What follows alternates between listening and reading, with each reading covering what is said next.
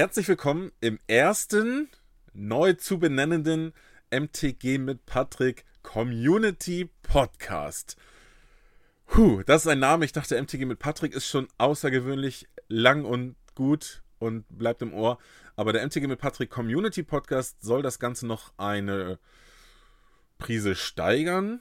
Ähm, ja, und wie der Name schon sagt, werde ich hier nicht wöchentlich, vielleicht Viertel, äh, Viertel, 14-tägig, aber auf jeden Fall regelmäßiger.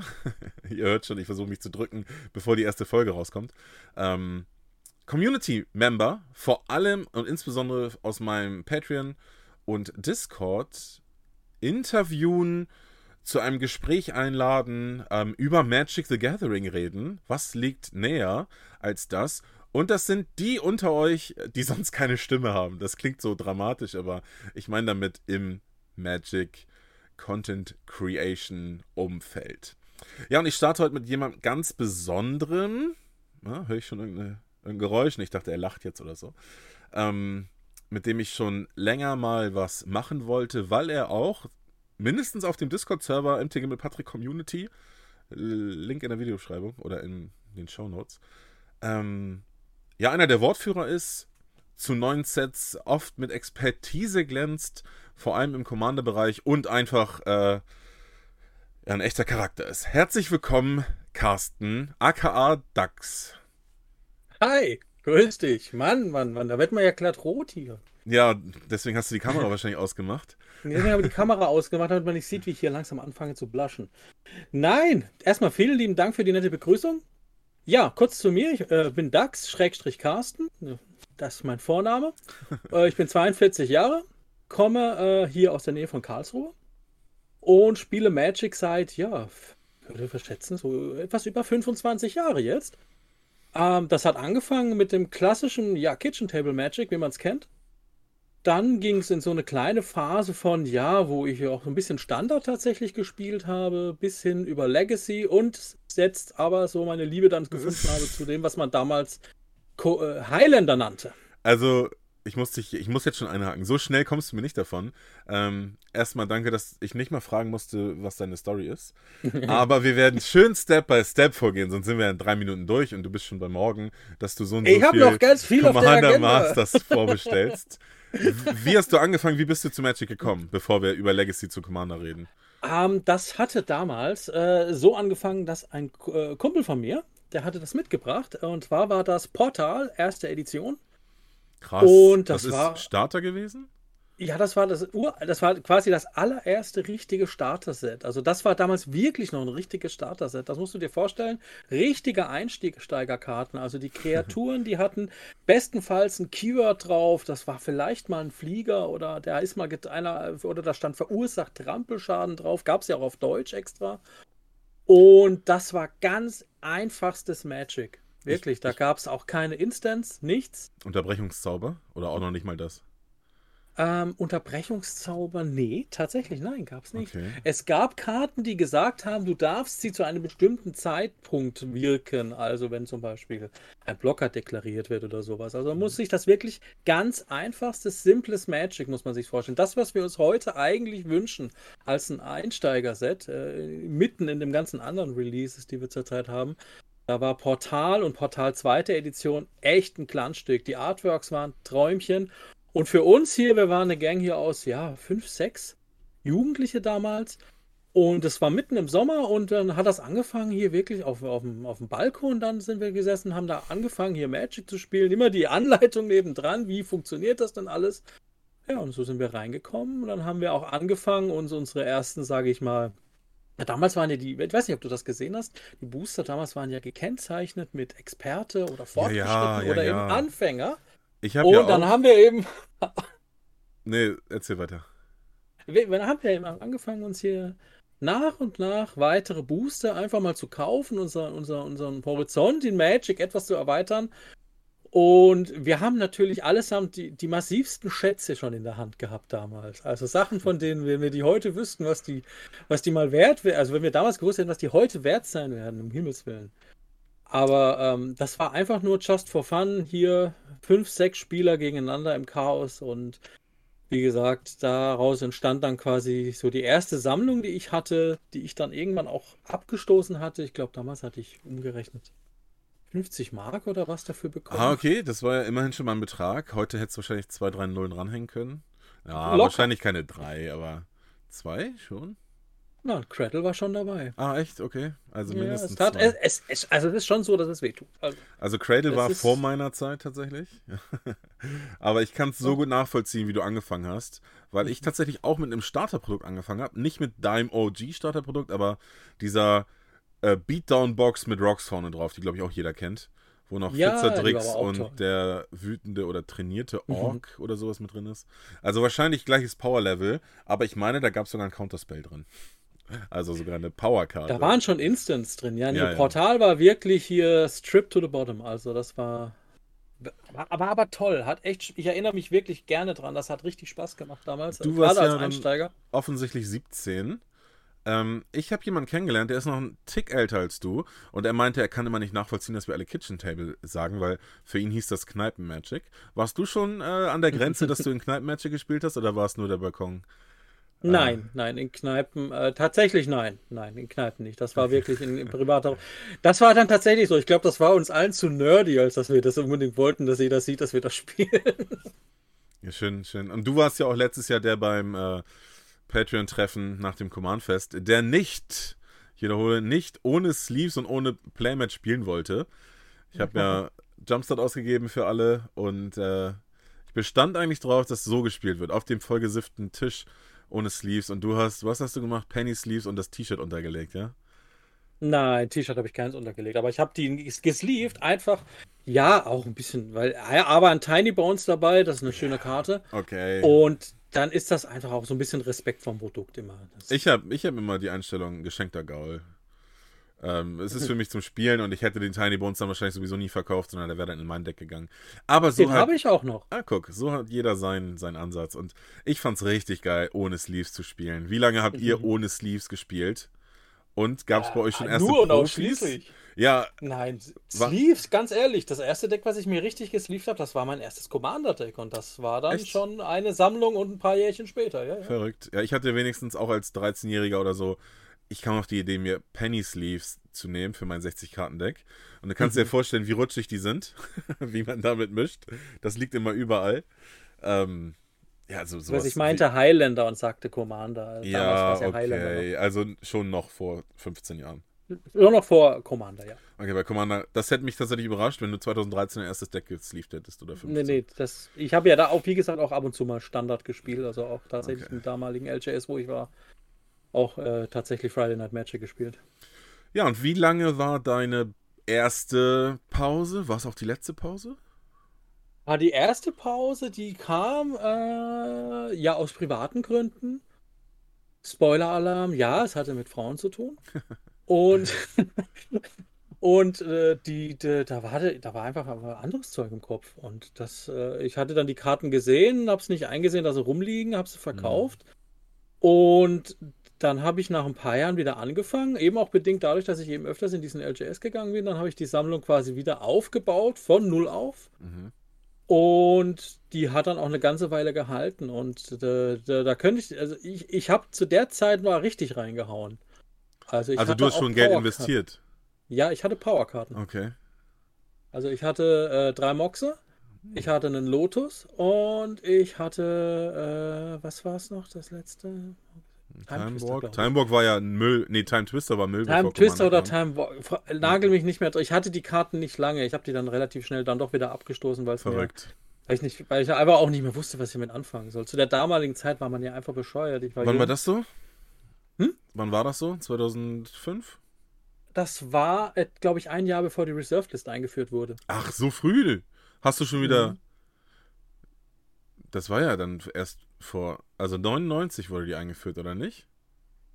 Das kommt gut hin. Und 2011 war dann die letzte ja, Revision. Ich, es gab ja zwischen. Nagel mich nicht auf alles fest. Also ich glaube mit 16. Mit 16 hatte ich angefangen zu spielen. Okay, okay, ja. Mit 18 war ich dann, war dann Abitur und äh, einige andere Dinge. Und dann äh, hatte ich die, wie gesagt, mit Magic wieder aufgehört, aber ging die erste Sammlung flöten und ich glaube dann tatsächlich mit, mit neun, ein Jahr oder zwei Jahre später mit 19. Das war unmittelbar wirklich, bevor die, die Reserved List äh, quasi eingeführt wurde. Hatte ich natürlich blöderweise meine Powercard wieder abgestoßen. Also die Timeline war ungefähr: Carsten entdeckt Magic-Karten, Carsten verliebt sich, verkauft alles, Carsten verliert Kauft seine so Freundin richtig. und kriegt sie sofort, kauft er sich wieder Magic-Karten. Das, das ist der übliche, die, die, die, würde ich sagen, das ist die übliche Vita eines Magic-Spielers. Ja, okay. Äh, Fun Fact übrigens, also das war noch ein Tick nach dir, aber weil ganz viele, ganz, ganz viele haben ja erst später angefangen. Ne? Also ich bin ja auch noch einer der OG Magic-Spieler, obwohl ich 2000, I, nee, Ice Age war früher, ne? Ice Age hatte ich aber nur mal einen Booster gekauft. Angefangen so richtig zu Legionen, ja, Legion. Also 2000, 2001 so. Und ähm, gerade so den Ursas-Block verpasst. Aber ich habe damals, das ist auch so geil, ich habe Tag und Nacht bei Miracle Games ähm, Einzelkarten gekauft, da gab es noch keinen Kartenmarkt. Das waren so schweineteure Karten teilweise, um halt mein, Mhm. mein Deck, mein schwarz-weißes Kleriker-Deck äh, zu verbessern, um gegen meine Freunde zu gewinnen. Und da gab es irgendwo ein Ancestral Recall Unlimited Wasserschaden für 80 Euro oder so. Oder Mark? Nee, das war dann, das war danach schon, das war später. Euro. Und äh, ich habe das meiner Mutter erzählt und meine Eltern waren da irgendwie frisch geschieden, das Geld saß nicht so dicke. Ich habe gesagt, Mama, den müssen wir kaufen, der ist in ein paar Jahren 1000 Euro wert. und natürlich haben wir es nicht gemacht, aber das halte ich ja heute noch vor, über 20 Jahre später, weil der wäre über 1000 Euro wert gewesen. Wasserschaden, ja, kein, keine Ahnung, aber es ist halt ein Ancestral Recall. Und ich, hat, ich habe so ein Online-Spiel gespielt, Kampf um Mittel r.de, ne, also man sieht, worauf es hinaus will. Das war so ein typisches Browser-Game, wo du einfach ja nur Zahlen, Daten, Fakten hattest. Ähm, ich baue, wie jedes, wie jedes Handyspiel, nur ohne Grafik. Ne? Ich habe eine Warteschlange oder eine Baulistenplatz, baue jetzt ein Gebäude, baue ein paar Einheiten, führe Krieg und so, mit Hobbits und was weiß ich. Äh, so ähnlich wie O-Game, falls du es kennst. Und auf jeden Ja, Fall ich war, äh, war da ein Mensch drin, der hat, sagte halt, er hätte auch fünf oder sechs Black Lotus. Und das war damals ja noch okay. Also ich meine, 2002 war jetzt Magic zwar schon fast zehn Jahre alt, aber trotzdem hatten Leute halt noch so eine Karten. Mhm. Und die hat er mir fast runtergetradet, bis er dann gesagt hat, nee, ich behalte die doch. Also ich hätte fast einen gehabt. Der war damals ja auch schon 1000 Euro wert oder so. Also, Ja. ah, das, das ist schon 20 Jahre her. Seit über 20 Jahren beschäftige ich mich Der mit Power. Kopfnebel, der Kopfnebel bei mir lichtet sich auch so langsam. Ah ja, okay. Das war nicht, ich habe die nicht verkauft, nämlich als die Reserved List kam, das war bevor die das erste Mal, glaube ich, überarbeitet wurde, weil die erste Version der Reserved List kam ja, glaube ich, 96 und dann aber 2002 wurde die ja das erste Mal überarbeitet. Und ich glaube, unmittelbar davor war das, wo ich die, wo Okay. die abgestritten hatte. Ja, ich habe die Zahlen auch gar nicht mehr so im Kopf. Ich glaube, das letzte Mal war dann irgendwie 2011, als diese Premium-Foils ausgenommen wurden. Ähm, aber jetzt. Hausaufgabe für den nächsten Podcast, ein Timetable vorbereiten, damit wir alle Release-Daten haben. man darf ja auch mal nochmal nachdenken und brainstormen zusammen. Das ist ja auch schön, wenn man nicht immer alles sofort googelt. Ähm, ja, aber spannend, dass, also, ja, alle, alle haben es schon mal verkauft. Und ich, ich wurde auch gefragt, ich war mal bei Nackt und Rosa und bei Radio Ravnica im Podcast, alter Podcast-Hase hier. ähm, und ich habe meine auch verkauft, aber ich hatte nie ein Dualland. Ich hatte nie Power. Ich, ich meine teuersten waren OG Fetchländer. Vielleicht sogar auch mal ein Foil, weil es ja damals Latte war. Ne? Du ziehst halt so ein blödes Polluted Delta. Ja, geil, als ob, ich ein, als ob ich einen Lebenspunkt bezahle, um mir dann noch einen Sumpf rauszuholen aus meinem, aus meinem Deck. Aber haben wir doch alle erstmal gedacht. Das Ja, ist- also wirklich. Das, das, Das war, das war so schlecht damals, diese Fetchländer. In meinem Kopf zumindest. Ja, ja. Ich hatte, weiß nicht, ob du das kennst, es gab damals ein Legacy-Deck, das nannte sich Piccola. Benannt Nee. nach demjenigen, der es erdacht hatte. Kenne ich nicht. Einem offensichtlichen Herrn Piccola. Und das war ein schwarz-weißes Deck. Das spielte hier Scrublands, das spielte äh, hier zwei Schwarz macht Land kaputt und hier Discard Heavy und, und Sinkhole, oder was? Sinkholes, genau. Und das spielte den Spectre und alles. Und das Oh ja, war halt okay. wirklich. Das war Ekliges die Style-Deck und das Deck hatte ich komplett tatsächlich. Das hatte ich einmal komplett. Das gibt's doch immer noch, das heißt jetzt nur ein bisschen anders. Äh, Dead Guy Ale oder so. Das spielt immer noch Ja, die Karten ja, mit richtig. Spectre und was weiß ich. Ja, okay, ist. Oldschool wäre das ja noch gespielt. Ja, also über Oldschool kann's, werden wir wahrscheinlich in den nächsten Wochen und Monaten hier auch irgendwann mal sprechen, wenn ich Daniel ans, ans Mikrofon kriege. Mhm. Der ist jetzt Profi seit dem JK-Jahresend-Event. Ja, aber lass mal vorspulen. Ich meine, wahrscheinlich reden wir schon 10 Minuten. Ich habe extra keine Uhr laufen, damit es einfach sich natürlich anfühlt und wir nicht äh, auf eine gewisse Zeit kommen müssen. Sagen wir mal, wir springen ins Jahr 2015, macht das Sinn? 2017, wann hast du wieder so richtig? Ich weiß ja, du hast eine Spielgruppe und ihr seid richtig geil dabei, Magic zu spielen. Ja. Wann ging da, das los? Da, wir haben also, also Commander gespielt haben wir ja damals in dem LGS, das war das T3 in Karlsruhe. Da haben wir angefangen, alle äh, quasi äh, Highlander zu spielen. Also das, bevor äh, es Commander gab. Genau, Ohne das Commander, war quasi Commander 100, vor Commander. 100 das Karten Singleton einfach. 100 Karten Singleton ohne einen Commander, ganz genau. Es gab keine sonstigen Regeln, wie man sein Deck bauen konnte. Jede Karte, die kein, also jede nicht Land, nicht Standard-Landkarte nur einmal. Und, Hatte man eine ähm, Bannliste oder so? Nö. Konntest du Power spielen? Wer gewollt hätte, beziehungsweise wer sie besessen hat, hätte es spielen können, aber hatten wir alle nicht. Ja, okay. Wir haben das alles. Äh, davor hatten wir 60-Karten-Decks gespielt gegeneinander. Also mhm. auch ganz harmlose, normale 60-Karten-Decks. Und dann ging das eben los, dass eben Commander released wurde. Und da waren wir eigentlich alle recht geil drauf, weil wir fanden das. Am Anfang war das erstmal noch merkwürdig. Aber wir, wir, sind da eigentlich auf den Zug relativ schnell aufgesprungen alle und hatten da echt Spaß dran. Das erste Commander-Set war ja auch wirklich geil designt, muss man ja ganz ehrlich sagen. Sag mal kurz, wer war der erste? War das, das war nicht der Edgar Markov Cycle, oder? Nein, nein, nein, das war, ähm, das war der Cycle hier mit Prosh, mit Derevi. Nee, das war noch früher. Warte mal, das war doch. Das war Mimeoplasm. Ach, krass. Da, die Decks waren Als das. erstes gleich so ein Schleim-Commander. der Crewpack-Commander, der die Permanents rübergegeben hat, hier die Ziege. Äh, das war das, das war das. Great Hearted, genau. Oh, Citro, Citro oder Citro ja, oder, Citro oder irgendwie, wie der hm. hieß. Und dann eben noch die zwei anderen Decks. Ja, spannend. Also, es ist ewig lang her, wirklich. Ich, ich mag's Ich, mag, ich habe selbst Probleme, das zusammen, aber das waren die ersten, das war das erste Commander-Produkt. Und das war eigentlich echt geil designt, hat echt Spaß gemacht. Und zur damaligen Zeit, da war, wenn du da so ein Witness-Reprint oder so gekriegt hast, da war das noch was Besonderes. Also Eternal da Witness. War das noch, jetzt, ne? Eternal Witness, ja. Ja, ich erinnere mich auch noch. Das ist eine gute. Wenn ich die jetzt aufmache in Modern Horizon 2 oder wo auch immer sie war, Double Masters, irgendwas, denke ich immer, bleibe ich immer noch kurz einmal haken und stoppe und denke so, boah, Eternal Witness ist die was wert? Ah, nee, mittlerweile nicht mehr, aber früher. Immer noch eine gute Karte. So eine Ankamen, halt, ja. Es gibt halt 10 Millionen von ihr. Was ja. willst du machen? Das ist, halt einfach das Problem.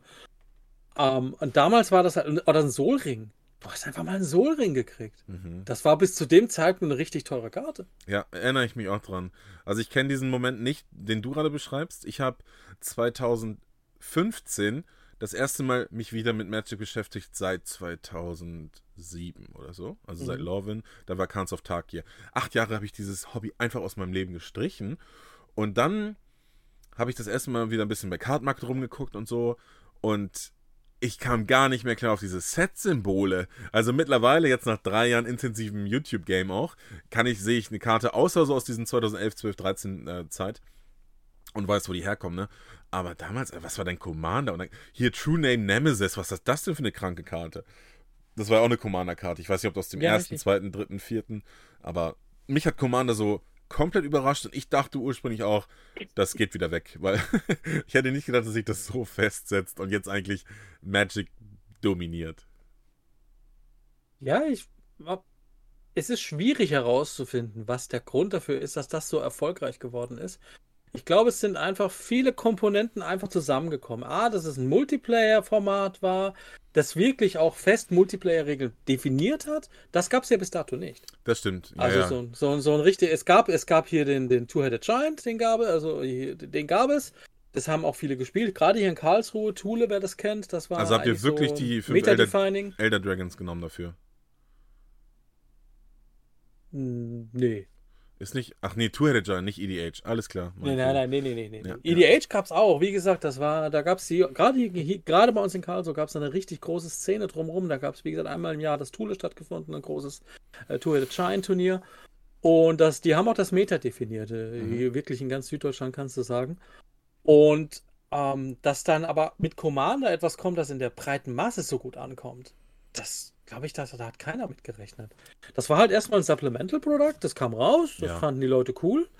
Da waren geile Reprints drin, da waren geile neue Karten drin und dann war das halt eine Weile da und dann hat man aber gemerkt, das äh, war halt schon geil. Vor allem, weil man es halt dann erweitert hat. Man hat halt dann andere Legenden gesucht und geguckt, hm, was kann ich denn damit bauen? Es ist auch, also und, es gibt jetzt ja angeblich dieses Pre-EDH, habe ich bei, also was ist angeblich? Es gibt jetzt Pre-EDH, das habe ich bei Radio Ravnica gehört. Ähm, das ist EDH Commander vor dem ersten Commander-Produkt. Also, ich glaube, New Phyrexia 2011 ist das letzte Set, was da legal ist, weil ja mit den Commander-Produkten auch unendlich viele legendäre Kreaturen gedruckt wurden. Früher mhm. hattest du halt mal so was wie Isamaru, Hound of Konda, ne? hattest du den 2-1 Karte ohne Fähigkeiten. Hättest du auch als Legende nehmen können. Ja, hast du gerade aber ein schlechtes Beispiel genannt, weil Kamigawa war gerade das Set, wo sie extrem viele Legenden reingedruckt haben. Ja, du hättest natürlich auch die Legends-Legenden nehmen können, da sind auch eine Menge drin, aber immer noch kein mhm. Verhältnis zu einem heutigen durchschnittlichen Set. Ich glaube, in heute, also ein durchschnittliches Set, was keinen Fokus auf Commander legt, hat mehr Legenden als Kamigawa hatte. Würde ja. ich jetzt mal behaupten. Da, da liegst du wahrscheinlich noch nicht mal falsch. Und ich finde das wahnsinnig schade, weil ähm, für mich macht es eine Legende, es nimmt ihm quasi diesen Legendenstatus, weil eine Legende, das ist ja was Besonderes, irgendwie eine, eine, Figur, die in einem Zentrum auch von etwas steht, von der Geschichte oder von, von, von irgendwelchen Ereignissen.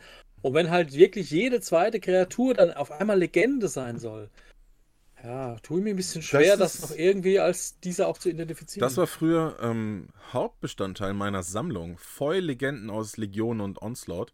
Ähm, mhm. Akroma war einfach, oder, nee, blödes Beispiel. Arcanis der Allgewaltige, Wizard Legend. Gerard Capuchin, einfach nur Creature Legend. Nur Kreaturlegende, was ist denn das? Mhm. Jahre der Löwentitan, Thrist Nantuko Primus. Das, also wirklich, diese Karten machen mich immer noch so glücklich, wenn ich die sehe. Und die habe ich auch irgendwie letztes Jahr oder vorletztes Jahr, als ich diese Grading-Anbieter getestet habe, alle graden lassen, auch wenn die nichts wert sind, ne? Vielleicht sind die in voll mittlerweile 40 Euro wert. Aber das sind Karten, mit denen ich halt noch richtig viel verbinde. Und die hatten Wiedererkennungswert, ja, das war das ja. Besondere. Eine Visara oder sowas, das ja, hat man erkannt, das wusste man damals sofort. Heute, ja. Selbst der Remasuri Oberkommandant. Creature Sliver Legend, ist natürlich. Das ist, das ist heute tatsächlich ein bisschen schade. Es ist schön fürs Spiel, weil man viel, viel Diversität hat. Beim Deckbau, das ist toll. Aber generell würde ich mir wirklich wünschen, dass man diese, dieses, diesen Drang, alles jetzt als Legende drucken zu müssen, dass man das mal ein bisschen runterfährt wieder. Und dass man mir das so ein bisschen dahin kommt, dass man sagt, eine Legende ist halt auch wirklich eine Legende. Ja, ich meine, gut, das werden jetzt du und ich leider nicht ändern können. Aber ähm, ich gehe nochmal einen Schritt weiter auch, also ich, auch wenn jetzt die, die Zuschauer, die zahlreichen Zuschauer oder Zuhörer mich steinigen werden, dass ich dich äh, unterbreche, weil, weil das echt spannend ist. Aber vielleicht lade ich dich ja nochmal ein. Ähm, mittlerweile hast du über 40 Commander-Decks, selbstgedruckte Deckboxen und bist nicht selbst ernannt, das gebe ich dir, sondern Community-erkorener Commander-Experte. Wann kam der Weg, dass du dir das erste Commander-Produkt in deinem Tetra in Karlsruhe gekauft hast, bis dazu, dass Commander ein Großteil, neben Familie würde ich jetzt mal behaupten, deines Lebens beeinflusst. Na, das kam ja hauptsächlich, wie gesagt, auch durch die Playgroup, die ich habe, die ja wirklich aus sehr, sehr guten Freunden besteht und äh, das hat sich einfach entwickelt und dass, dass es so viele geworden sind, liegt einfach daran, weil äh, fließt halt viel Herzblut in den Deckbau. Mhm. Hat von so einem Commander-Deck, da ist viel, viel Idee dahinter, da, da macht man sich Gedanken und ich habe mich dann immer wieder schwer getan, die wieder auseinanderzunehmen. Ach, du hast also, so, du hast nie 40 oder 10 parallel gebaut, sondern du baust die ein, verliebst dich in den, wenn du einen neuen baust, baust du den ich halt nicht Bock. Drauf. Lani, mein, mein Marat-Deck, das ich habe, das ist wirklich noch, das ist eins der ersten Commander-Decks, das ich gebaut habe. Mhm. Das habe ich immer noch, weil es macht einfach Laune, ich, es macht Spaß und da verbindet man ja auch ein bisschen was mit. Das mag jetzt kitschig klingen, so, oh, der, nee, nee, nee, ich baut seine, seine Decks, aber. Also und ähm, deswegen, und ich habe mir einfach gesagt, ne, Arschlecken ich behalte die Dinge einfach. Ach, und wenn ich einen Bock habe, wenn ich Bock habe auf ein neues, dann baue ich ein neues. Und dann, ja, dann kam halt irgendwann noch die Tatsache dazu, dass ich halt einen 3D-Drucker hatte. Und dann habe ich mir ein schönes Design für Deckboxen rausgesucht, dass man schön stapeln kann nebeneinander. Und dann habe ich die Dinger gedruckt. Durch meine Arbeit habe ich da ja ohnehin ziemlich Verbindung zu bekommen. Hatte da auch die Möglichkeit, sag ich mal, mich mit Filamenten ein bisschen noch äh, schlauer zu tun. Und ja, Dadurch ist das quasi, äh, wie soll ich sagen, etwas eskaliert. Wer ich bin das... übrigens jetzt bei 51 Decks. Ah, ich meine, ich habe mal gelesen, 40 ist Schluss. Meine liebe Community sagt mir, welches das 40. Deck sein soll. Danach baue ich mir keine mehr. Okay. Das ist gar nicht so lange her. Das ist, glaube ich, noch nicht mal ein Jahr her. Nein, das war, da, damals ging es tatsächlich um das 50. und dann wollte ich eigentlich runterschrauben. Aber jetzt habe ich mir natürlich nebenbei noch ein Pauper EDH-Deck gebaut ah, okay. und, und, und Da ist der Commander Uncommon und der Rest ist Common, oder wie funktioniert das? Genau, ja, das ist der okay. Commander und der Background, wenn du einen Background spielst, sind Uncommon, dürfen mhm. Uncommon sein und der Rest nur Commons und da aber auch nur die, die nicht auf der Bandliste stehen, weil da darfst du auch nicht alle spielen. Okay, okay. Ja, spannend, spannend, spannend.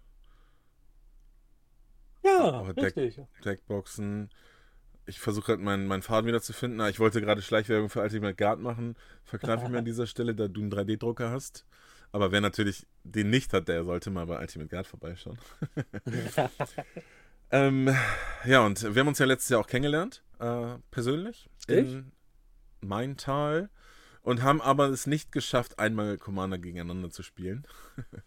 es war auch, äh, ganz ehrlich, wie, wie, es ist ja auch schwierig, ne?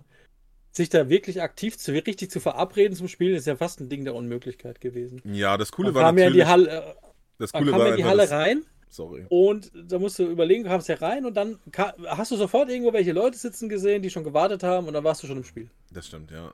Wir hatten jetzt sogar dieses Jahr beim Jahresend-Event, war ja die Commands so ein bisschen kleiner. Da war einer, der hat sich so einen äh, Stock gebastelt, äh, wo der so eine Karte rangehangen hat. Suche drei Mitspieler, suche zwei Mitspieler, suche einen Mitspieler. Und dann hat er sie ja wieder weggepackt. Mega gut. So sitzt du da und die Leute wissen, du willst spielen. Und das war dieser richtig geile Charakter beim Command-Fest. Es war halt einfach random Leute, du wusstest, wenn zwei Plätze am Tisch frei sind, wollen diese Leute spielen, wenn du sagst, hallo, braucht ihr noch zwei Mitspieler? Und ähm, ne, da muss man nicht irgendwie jetzt schüchtern sein oder sonst was, sondern es hat, es ist, also das, das, diese Atmosphäre habe ich so noch nicht erlebt auf einem Magic-Event, wie beim Command Fest, wo einfach alle casual gespielt haben, keiner hatte irgendwie Tryhard-Momente, sondern alles war lustig, hat Spaß gemacht. Natürlich gab es auch den einen oder anderen CEDH-Moment, aber das natürlich dann ja, ne, wenn alle es wollen. Also hat mir so viel Spaß gemacht. Und ja, ich, hab, ich, ich bin ja dann bei Jumpstart geblieben. Geht halt nur mal schneller zwischendurch. Aber ich hatte da ja auch einen, einen Job. Ja. Ich muss, ich kann das nur zu, kann ihm nur zustimmen. Also das Command-Fest war für mich sinnbildlich wirklich dafür, wie, wie toll eigentlich diese, Com diese Commander-Community wirklich ist. Das ist eine wirklich grundsätzlich absolut freundliche, offenherzige Community. Man hat ein offenes Ohr für jeden, man hat einfach Bock zum Spielen. Man ist freundlich und hilfsbereit gegenseitig und das war für mich, ich fand das genial.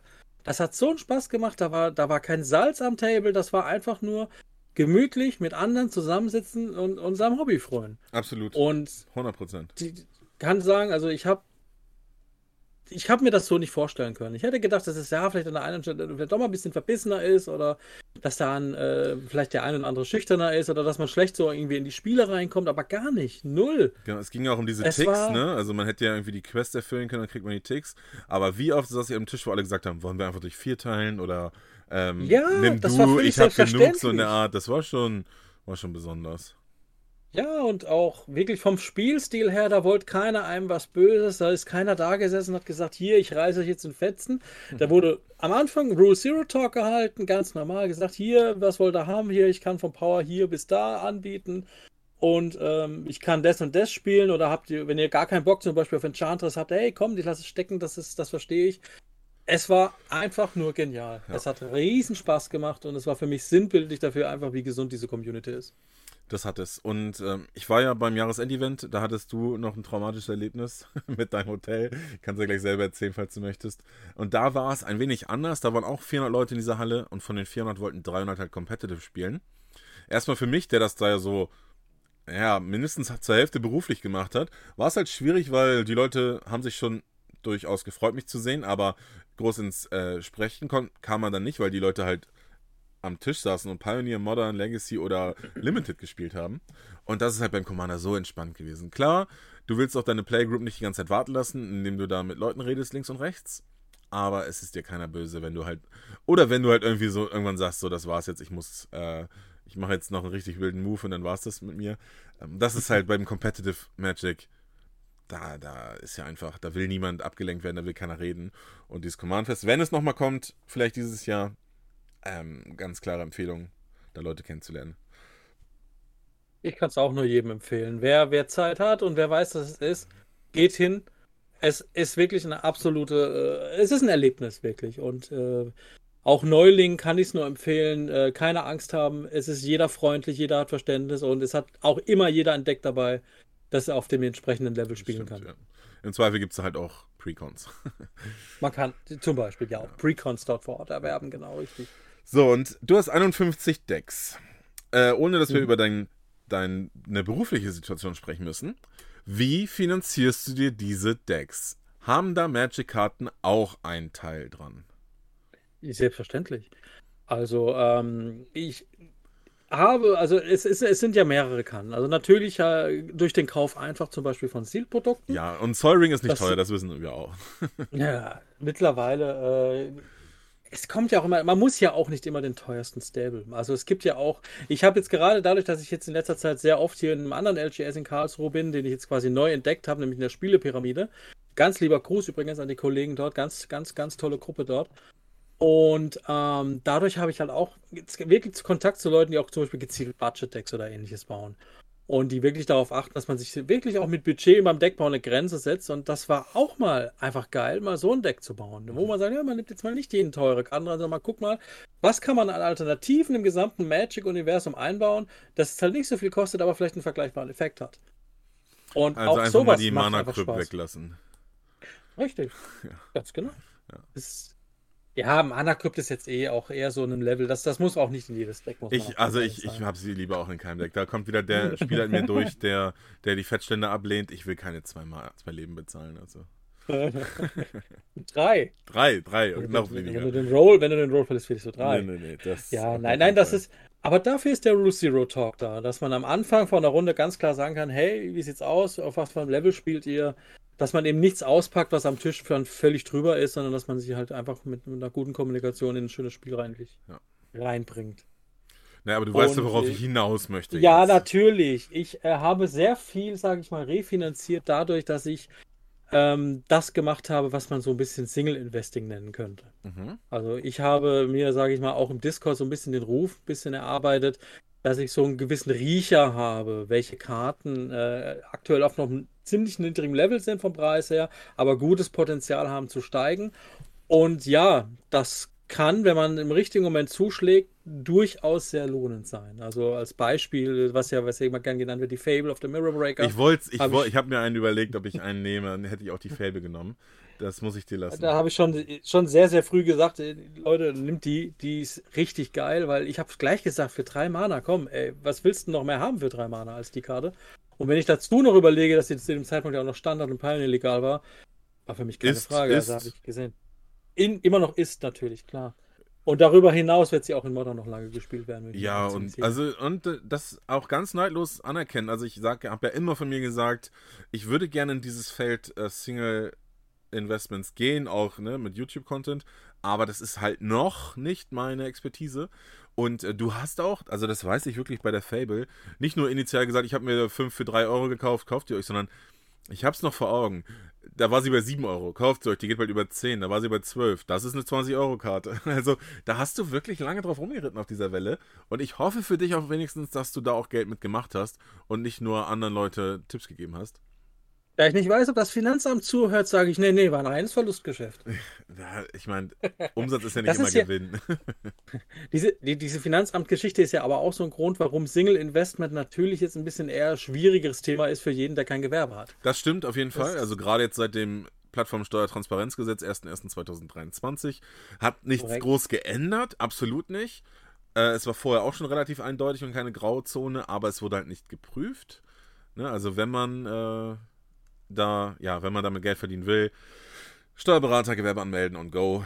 Das hier ist keine. Das ist keine genau, auch was ich sage. Also nicht in Panik verfallen, sondern wirklich äh, ganz objektiv seine eigene Situation beurteilen und einfach mal für sich selbst sagen, so hier mache ich das wirklich mit, mit Gewinnabsicht, mache ich es in einem großen Stil, sodass man wirklich sagen könnte, das ist eigentlich das, was ein Händler tut. Dann sollte man vielleicht mal mit einem Steuerberater sprechen und dem das erklären und der wird einem dann auch normalerweise erklären, ja. äh, auch sagen, ob, ob man ein Gewerbe anmelden sollte. Und ansonsten, das, was ich mache, einfach mal alles ein bisschen runterfahren. Das wäre das wär auf jeden Fall mein Rat an alle da draußen, wenn es um das Plattformsteuer, Transparenzgedöns geht. Auf jeden Fall, aber auch, auch für den einen oder anderen Privatverbraucher mit 51 Decks. Es gibt ja Leute, die haben diese Einstellung, ähm, ich möchte nichts proxen, ne? Und dann gibt es ja auch die, die haben, legen sich die Karte ins Safe und sagen, jetzt nur die, die im Safe ist, die proxig. Also, ich sag mal, eine 3-Euro-Karte oder 50 Cent wie ein Arcane Signet Und Zollring ist, glaube ich, bei jedem wahrscheinlich so, dass er die sich neu holt. Die Frage ist, was machst du bei einer 10-Euro-Karte und so. Und auch da ist es dann halt doch schon spannend, wenn man eben weiß, worauf man achten sollte und eine, Fable of the Mirror Breaker eben für 3 Euro statt für 30 oder 50 Euro gekauft. Auf jeden Fall, auf jeden Fall. Also ich kann es nur, ich bin ja da nicht sparsam mit Hilfe. Also wenn mich Leute fragen, wie man, auf was man achten muss, ich gebe ja auch bei uns auf dem Discord gerne mal auch Tipps dazu, wie man auf was man achten sollte, welche Seiten man im Blick behalten sollte. Also das ist kein Hexenwerk. Das ist jetzt nichts, wofür man studiert haben muss. Und ist das bei dir Intuition oder weil du einfach ein breites Kartenwissen hast oder gibt es Sachen, worauf du achtest? Äh, es gibt gewisse Indikatoren, auf die ich achte und einer davon ist, dass ich äh, US-Seiten beobachte. Mhm. Also es gibt zum Beispiel MTG Stocks als ein Beispiel, wo man einfach sieht, wenn da Karten anfangen, kurzfristige Spikes, die sind, die kann eh keiner eruieren. Aber es gibt manchmal Karten, die fangen dann an, so langsam in Wellen hochzugehen. Und wenn das passiert, dann fange ich an, auf, der, auf die Karten fange ich an, so ein bisschen zu gucken. Dann schaue ich mir auch die Karte an. Ist das eine sinnvolle Karte? Und dann erkennt man sowas eigentlich schon recht früh, ob so eine Karte wirklich spannend ist. Und natürlich die Metas beobachten. Die Events anschauen. Was wird an den Events gespielt? Was wird in den jeweiligen Turnieren gespielt? Sind da neue Deck-Metas eventuell dabei, wo man sagen kann, ah, da ist jetzt eine Karte, die wurde vorher nie gespielt und auf einmal nur in dem Deck viermal das ist eine Karte, die wird Interesse anziehen. Okay, da redest du jetzt offensichtlich nicht von Commander. Also du meinst einfach, dass die Preise sich dementsprechend entwickeln, ne? Ja, wenn ich jetzt aber von Legacy-Events spreche, da werden ja in letzter Zeit sehr häufig und sehr gerne Commander-Karten Ja, genommen. die Attraxa. Jüngstes ne? Beispiel, ne, jüngstes Beispiel, Staff of the Storyteller. Ist eine Precon-Karte aus einem Commander-Precon. Okay. Die ist jetzt auf äh, 8 bis 15 Euro hochgeschossen und hat ihren Start in den USA gemacht. Und äh, wenn man das rechtzeitig, wenn man das wirklich rechtzeitig äh, antizipiert, und ich habe mir zum Beispiel noch sechs Stück besorgt. Not gonna lie, habe ich bis eben noch nie gehört, den Namen. Ja, für Staff Stückpreis 90 Cent. Krass. Staff okay. of the Storyteller, ja, ja, ja. Und du hast Zwei das Mana. über MTG Stocks beobachtet und äh, die ist auch eine Legacy-Karte, oder was? Die wird jetzt im Legacy gespielt, das Cat, äh, das, das Deck nennt sich Cat Staff. Ja, spannend. Also das ist halt wirklich, wie du sagtest, also das kann ich auch so weitergeben, wieder kurz Eigenwerbung, äh, bevor du auch nochmal Werbung für den Discord machen darfst. Weil es gibt ja auch einen Bereich, der auf deinem Mist gewachsen ist, so. Ähm, da sind schon wirklich coole Leute. Und das ist nicht nur, dass wir da äh, mich beweihräuchern und auf mein nächstes Video warten. Das ist ja mittlerweile viel, viel mehr. Ich habe nur mal diesen Raum geschaffen. Ähm, ich, ich schaffe es ja auch gar nicht, so aktiv zu sein wie du zum Beispiel oder auch andere Menschen. Und das ist schon krass, wenn ich es mal gegenlese, was ihr da euch, was da für eine Eigendynamik äh, herrscht. Und ja, Carsten, da bist du auf jeden Fall einer von denen, die man nennen muss, die äh, kostenlos. Ich weiß nicht, ob man mich unbedingt nennen muss. Doch, ich denke, wenn man auf diesem Discord mal war, dann, ähm, ob man jetzt positiv oder negativ, aber man stolpert über dich. ja, weil auch im Smalltalk und Meme-Channel bist du natürlich vertreten. Ja, das, nee. ist, das ist im Übrigen gerade der Punkt gewesen, an dem Bruno Laus loslacht. Bruno, ja, ja. nee, das, äh, ja, das, also das wollte ich nur mal, äh, nochmal angesprochen haben. Vielleicht ist das auch tatsächlich ja äh, ein Thema, das kann ich jetzt ja mal vorwegnehmen oder nachträglich nachreichen. Das ist das, worüber wir mal initial gesprochen haben, ob wir uns mal neue Sets anschauen, die, ähm, jetzt ja gerade erschienen sind, wie Phyrexia All Will Be One, wobei da ist das wahrscheinlich schon ein bisschen spät. Das ist ja auch immer so ein Ding von zwei, drei Tagen. Oder eben die ersten March of the Machines Spoiler anschauen. Gibt es denn irgendwas bei March of the Machines oder Herr der Ringe oder Commander Masters oder March of the Machines The Aftermath? Da gibt es ja nur Kenris äh, mhm. Family Funeral. Was dich schon begeistert anspricht, wo du dir schon deinen Stack fast gekauft hast. ähm, fangen wir mal hinten, fangen wir mal ganz von weit weg an. Commander also Commander Masters. Masters bin ich noch absolut tiefenentspannt. Und das kann ich auch nur jedem anderen da draußen ans Herz legen. Ähm, absolut Ruhe bewahren, die Spoiler abwarten. Das Produkt ist irrsinnig teuer im Vergleich. Mhm. Das muss man einfach mal ganz klar so die festhalten. Die Set-Displays, die Set-Displays sind wild. Also Wahnsinn. 380 Euro für 24 Set-Booster. 18. Das, Oder nicht? Es, nein, nein, 24. 24? Okay. Also du kannst. Aber ja trotzdem, das, das sind über 15 Euro pro Booster. Die Collector. Das zahlen wir vereinzelt für Collector. Die Collector kannst du 1 zu 1 mit Double Masters 2022 vergleichen. Die haben auch 205, mhm. 210 Euro gekostet. Aber genau. die Draft- und Set-Displays bei Double Masters haben auch 200 Euro gekostet und nicht 280 und schon gar nicht 380. Also Was ist da und, schiefgelaufen? Aber das na, darum mein jetzt Problem ist einfach, dass ich mir nicht vorstellen kann, was man in dieses Set reindruckt, dass diesen Preis rechtfertigt. Ja, ich glaube nicht, dass das, der Listenslot so groß gemacht wird, dass es sich lohnt, das Set das Beste zu gucken. Nein, das ist Augen, es ist ein bisschen ein Stück weit wahrscheinlich Augenwischerei, aber wie gesagt, wir warten die Spoiler mhm. ab, wir bleiben ruhig. Aber das ist, denke ich mal, etwas, wo man tatsächlich wirklich mal für sich die Rechnung hier Single gegen Sealed äh, aufmachen muss, mhm. sobald der Spoiler draußen ist und in aller Ruhe dann entscheidet, ob man sich hiervon wirklich Sealed kauft. Uh, bei Lord of the Rings muss ich für mich leider sagen, dass mich die Previews gar nicht abgeholt haben. Also ich glaube auch, sie verkaufen hauptsächlich den Flavor. Also das wird trotzdem gut werden. Es wird besser als D&D Baldur's Gate, weil einfach Herr der Ringe viel, viel, viel, viel größer als D&D ist. Aber ich mhm. vermute, dieses Jahr wird sich ähnlich verhalten wie letztes Jahr. Baldur's Gate verkaufen sie mit viel Antizipation auf Commander Legends 2. Jetzt ist es halt eben viel äh, Erwartungen äh, gegenüber Herr der Ringe. Und es wird ein wenig enttäuschen und danach kommt das gute Produkt, vermute ich einfach. So war es letztes Jahr. Ja, ich habe also auch, ähm, weil es ein sehr ähnlicher auch Zeitverlauf ist ja, wie letztes ja. Jahr, habe ich bei dem Produkt ganz starke Baldur's Gate Vibes wieder. Und dieses Gefühl von, ah, fehlendes Erwartungshaltungsmanagement, ah, ganz mhm. gefährlich. Und ähm, ich deswegen habe ich hier gesagt, ich stapel hier wirklich mit meiner Erwartung ganz, ganz tief. Und ich bin absolut abwarten. Ich habe auch kein Problem, das erstmal zu skippen und mir es dann vielleicht in Weihnachten zu kaufen. Mhm. Herr der Ringe ist für mich eh schon immer ein Weihnachtsfilm gewesen. Gut, das kommt ja, herzlichen Glückwunsch, da kommt Wotz ja direkt deinen Wünschen entgegen und äh, bringt im November noch was oder wieder was raus. Mit Sicherheit. Ja. Aber äh, wie gesagt, deswegen, äh, das sind jetzt zwei Sets, wo ich jetzt noch eigentlich gar keine Ambitionen in irgendeiner Weise hege. Mhm. Äh, March of the Machines allerdings, äh, da darf alles, was ich bisher gesehen habe, habe ich fast ja, es ist der totale Synapsen-Overflow schon wieder an, mhm. an irgendwelchem Krusch, den sie da reindrucken, mit Team-Ups und Battlecards und hast du nicht gesehen und dann gibt es noch Multiverse-Actions. Ja, ja. Aber wenn ich es mir alles mal in Ruhe jetzt mal angucke, dann feiere ich das Set einfach nur. Da sind ja so viele herrliche Ideen drin. Und hast also, du da schon die Fable, den Ledger Shredder, die Atraxa gefunden oder wurde da ganz schwierig? Gespoilert? Oh, das ist ganz schwierig. Das ist ein Standard. Äh, Standardsätze sind ja sowieso so schwierig in der Hinsicht. Das war ja äh, wirklich bis zu Fable of the Mirror Breaker. Die ist ja das Musterbeispiel für immer. Also klar, ne? also jetzt Atraxa sprechen die wenigsten drüber, aber auch die hat sich verdoppelt seit dem äh, Pre-Sale, glaube ich. Und mhm. Sheldred, die Apokalypse auch von 25 auf 50. Aber ja, ich habe auch einen Ledger Shredder gekauft, weil ich gesagt habe. Wollte ich gerade sagen. Also vor dem Fable of the Mirror Breaker. Dieses Beispiel vom Fable of the Mirror Breaker war für mich 2007 der Tamogolf oder 2006. Äh, der wirklich mhm. von 2 Euro auf 150 gegangen ist. Und ich dachte immer, in unserer Zeit, ähm, Card Market, Arena, passiert das nicht mehr, dass eine Karte so unterbewertet ist, dass sie 50 Cent kostet, 1 Euro kostet und danach halt 50 Euro. Und ein Set später kommt der Ledger Shredder. Also, selbst die Fable hat mich schon überrascht und ein Set später kommt der Ledger Shredder. Also, das hat alle. Ich habe bei Streets of Nuka Penna ein bisschen so in Penny Stocks spekuliert, auch wegen der Fable.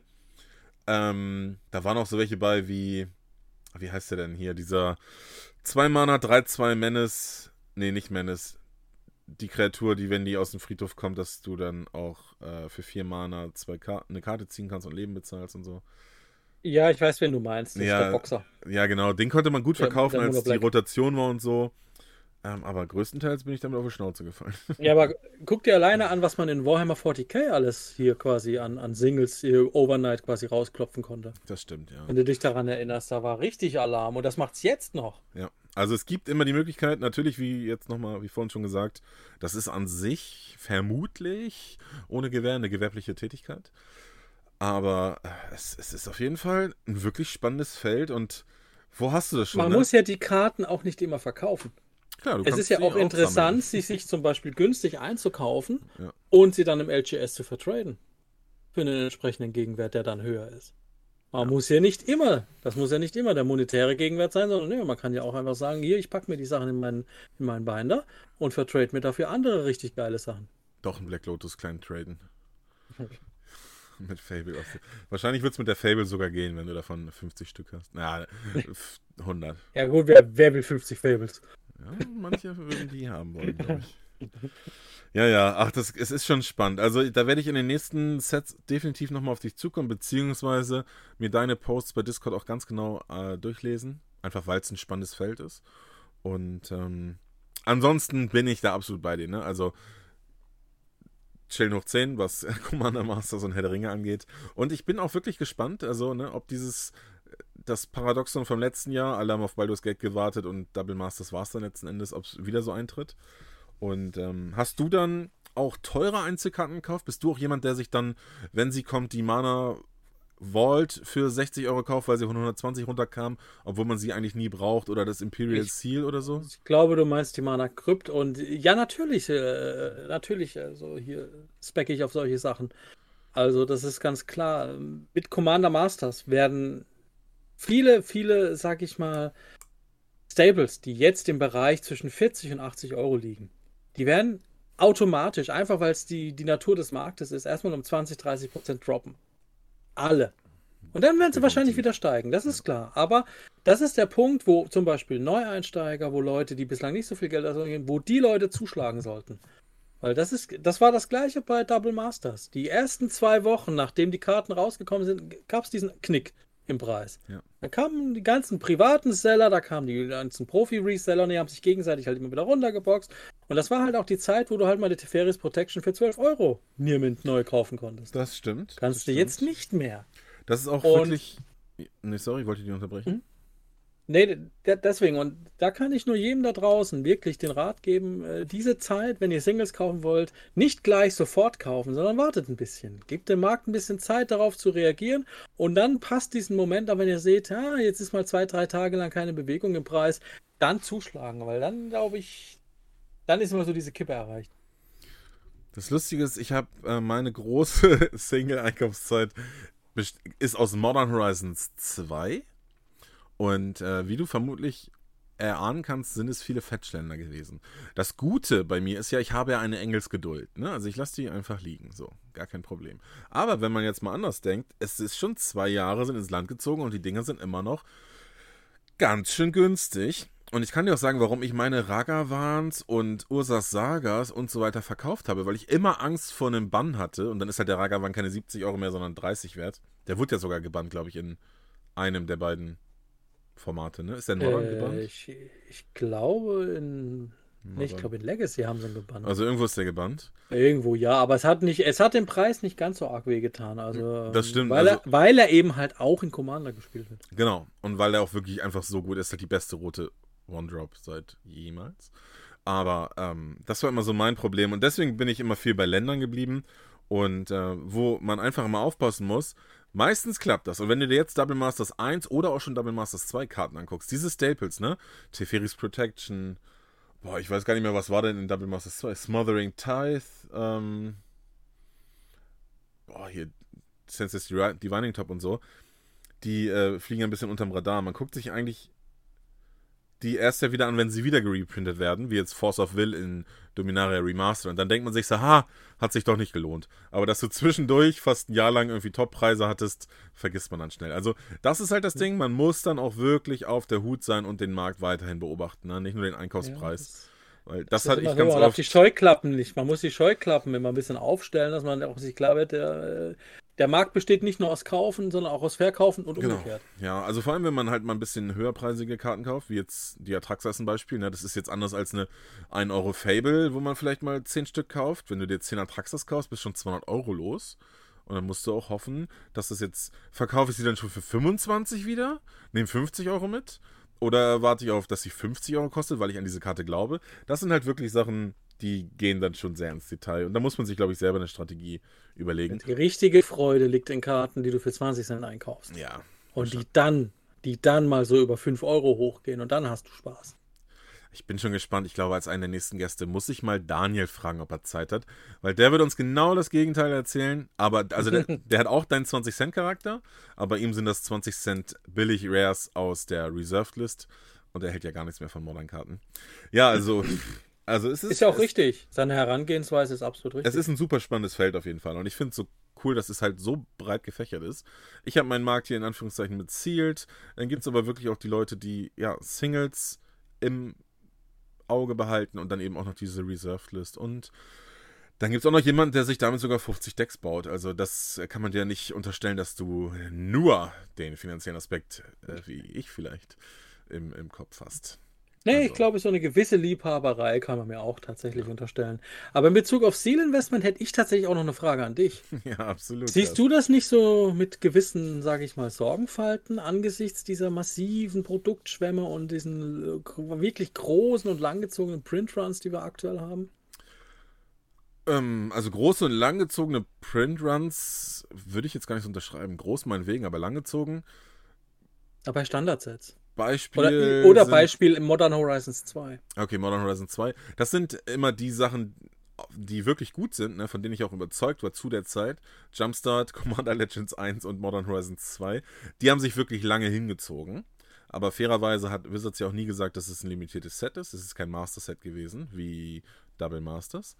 Ähm, von daher muss man immer vorsichtiger sein, einfach was man halt kauft. Ein Standard-Set wird halt nun mal wenn es lange verfügbar ist, nie teuer werden. Und wenn es teuer wird, dann hast du wahrscheinlich verpasst, es zu kaufen, weil alle überrascht wurden, wie Kamigawa, ne? Alle dachten, wussten zwar, dass die Collector Displays gut sind, wegen diesem Hidetsugu, nicht nur, sondern auch, weil diese Channel-Länder einfach mega stark sind. Und die Fable und der Wandering Emperor. Aber dass halt die Draft- und Set-Displays so selten sind und selbst der Reprint 125 Euro gekostet hat, hat halt keiner mit gerechnet und deswegen hat sich das aber auch niemand weggelegt. Also, ich das meine, mein größtes Learning und was ich auch weitergeben kann, ist FOMO ausschalten. Bestes Beispiel jetzt Complete Bundle. Ich kenne ganz viele, die haben jetzt wieder gesagt, auch unter mein Video kommentiert, ähm, als ich gesagt habe, kauft euch jetzt noch kein Herr der Ringe, wir haben noch bis Juni Zeit. Da wurde kommentiert, kauft es euch jetzt, glaubt dem Mann kein Wort, sonst ist es das nächste Complete Bundle. Stornieren könnt ihr immer. Okay, auch eine Herangehensweise, wenn man Privatperson ist zumindest, aber du musst trotzdem in Vorleistung gehen. Ähm, ne? Schön, wenn du da ein bisschen spekulieren willst, musst du das halt in Vorleistung gehen und kannst dann im Juni dein Geld wiederholen, wenn es halt nicht dir gefällt. Aber ansonsten, dieses Complete Bundle ist nur von 60 auf 100, 120 Euro gestiegen, ist jetzt ja auch wieder runter auf unter 100, weil keiner damit gerechnet hat, dass es so steigt. Das ist bei Herr der Ringe, glaube ich, zum Beispiel, ist es sehr, sehr gefährlich zu sagen, ich kaufe mir jetzt die ganzen 350 Euro Collector Displays, weil alle Leute, an niemandem geht dieses Set vorbei. Und kurzfristig wird Herr der Ringe richtig scheiße laufen. Langfristig, glaube ich, sehr, sehr, sehr gut. Aber langfristig heißt wirklich mindestens fünf plus Jahre. Und die wenigsten von euch haben überhaupt dieses Hobby schon so lange. Die müssen erstmal beweisen, dass sie fünf Jahre überhaupt das Hobby Magic behalten wollen. Oder halt so lange Atem haben und Sachen zulassen. Und dann auch lagern können und Luftfeuchtigkeit und, ne? Und also langfristig wird das gut. Und das war immer schon so. Du musst nur deine Mitbewerber überdauern. Und dann ist auch so ein JK zum Beispiel, der ganz andere Preise als wir alle haben bei neuen Sets. Du verdienst mit neuen Sets kein Geld mehr. Du musst halt lange deine Produkte halten. Und ich glaube immer noch, das geht, aber halt nicht mehr blind. Also zum Beispiel diese Jumpstart-Sets ähm, innerhalb der Releases, weißt du? Also Dominaria United, Brothers War, Phyrexia All Will Be One Jumpstart, die würde ich persönlich zum Beispiel weglassen. Draft Displays lasse ich größtenteils weg. Also man muss schon Cherry-Picking betreiben und das heißt ja auch nur, dass es deine Meinung ist. Also am Ende, ob du die richtige Kirsche rausgesucht hast, weißt du erst in zehn Jahren. Und, mhm. Aber ich gehe das Ding mit. Also, äh, ja, ich glaube, Secret Lairs sind so ein bisschen jetzt langsam, langsam tatsächlich über dem Zenit, aber bei Sealed sehe ich es immer noch nicht. Also, Sealed Secret Lair, das tot. Ich glaube, ich glaub, der Gaul ist tot, oder? Ja, würde ich fast sagen. Also, bis auf, bis auf Universe Beyond, das ist das gleiche. Also, auch da wieder erwarte nicht, dass wenn du jetzt Street Fighter kaufst, dass du es nächste Woche für 80 Euro verkaufen kannst, weil derjenige, der es haben will, der kauft sich das halt letzte Woche. Aber in drei Jahren, die, wenn die Leute, die noch nie von Magic gehört haben, jetzt aber mal voll Magic drin sind und sehen, dass es Street Fighter gibt, die kaufen sie dann halt ab. Also auf jeden ja, Fall das, das, das, das, das lange, wie sagt man? Long Game, Late Game? Das, das, das Long Game. Das Long Game spielen, ja. Also nein, Carsten, ja, ich bin da immer noch optimistisch. Okay, nee, wie gesagt, ich, äh, du, du weißt, ich hätte dazu erklären, deswegen ich nehme das mit. Ja. Ich bin da, hört man vielleicht raus, deutlich pessimistischer, aber äh, jedem das seine. Ja, ne? sagt man nicht so schön. Dann würde ich sagen, ja, äh, ich danke dafür, dass ich dein Gast sein dürfte. Ich, ich mache jetzt hier den Cut für dich, nämlich. Du wolltest ja. nämlich gerade selber den Cut machen. Ich wollte dich rausschmeißen. Danke, ich, richtig, raus aus dem Laden. Nee, ich danke auf jeden Fall, hat echt Spaß gemacht. Ich äh, lasse ganz liebe Grüße da an, an die Community, an den Discord. Und an alle, die zuschauen und hier auch mal gern Teil des Ganzen sein wollen, wirklich, kommt uns hier mal besuchen auf dem Discord. Wir versuchen uns zu benehmen. Ich kann für nichts garantieren. Ähm, wir haben übrigens seit neuestem, das hat Patrick vergessen zu erwähnen, auch eine kleine Spelltable-Ecke, ja, an der auch das, regelmäßig sagte, immer mal wieder gespielte. Der Channel, der auf dein, auf dein Mist gewachsen ist, da habe ich dir noch Zeit gelassen. Wollte ich dir auf jeden Fall noch Zeit geben, das kurz zu promoten. Ja, was heißt auf meinem Mist gewachsen? Die Idee ist ja alles andere als neu, aber ich finde es einfach cool, wenn man mit den Leuten, mit denen man hier äh, immer mal wieder äh, diskutiert und spricht, auch einfach mal eine Runde Magic spielen kann. Und die Möglichkeit gibt es bei uns, wir haben einen Spelltable-Bereich und äh, würde mich freuen, wie gesagt, wenn wir neue Gesichter hier bei uns haben. Und äh, ja, das war es dann auch von meiner Seite aus. Ja, vielen, vielen Dank, Carsten, dass du uns jetzt eine Stunde deiner Zeit, ich wollte, wir haben kurz vorher drüber gesprochen. 30 knapp, Minuten haben wir gesagt. Ja, komm, 30, hier, 30, 30 Minuten. Minuten. Wird das reichen? Ach, schauen wir mal. Ähm, es hat nicht ganz geklappt. Wenn ihr das jetzt gerade bei Spotify hört oder Apple Podcast, was auch immer, und ihr wollt mit uns kommunizieren und insbesondere mit Carsten auch, äh, und ihr könnt keine Kommentare unter das Video ähm, schreiben, weil es hierzu kein Video bei YouTube geben wird, dann kommt bei Discord vorbei. Es gibt ab dem Moment, wo dieser äh, Podcast ausgestrahlt wird, einen MTG mit Patrick Community Podcast Channel. Noch ein Wort hinten rangehangen. Ich liebe die deutsche Sprache. Äh, da wird dann, nehme ich an, Carsten und auch in Zukunft der jeweilige Gast immer besonders viel mal reinschauen, weil es ja irgendwo auch, auch schön ist, mal Feedback zu seinen eigenen Worten zu bekommen. Danke habe ich schon gesagt, Carsten. Ähm, ich bin gespannt, was die Leute sagen. Wenn ihr mal dabei sein wollt, dann schaut auf patreon.com slash mtg mit Patrick vorbei. Der erste Schritt ist immer der Discord. Äh, lernt uns kennen. Mich weniger als die Community, weil, ne, busy, busy bee. Aber ich habe alles gesagt. Ich bin mega happy, wie das gelaufen ist. Ich musste gar nicht so viel reden, denn ich habe mir mit dir einen dankbaren ersten Gast ausgesucht, der nicht auf den Mund gefallen ist und eine ganze Menge Geschichten zu erzählen hat. Vielen Dank, Carsten. Und jetzt Gerne. hast du noch die letzte Chance, was zu sagen, ansonsten sind wir raus. Äh, Ciao. Ciao.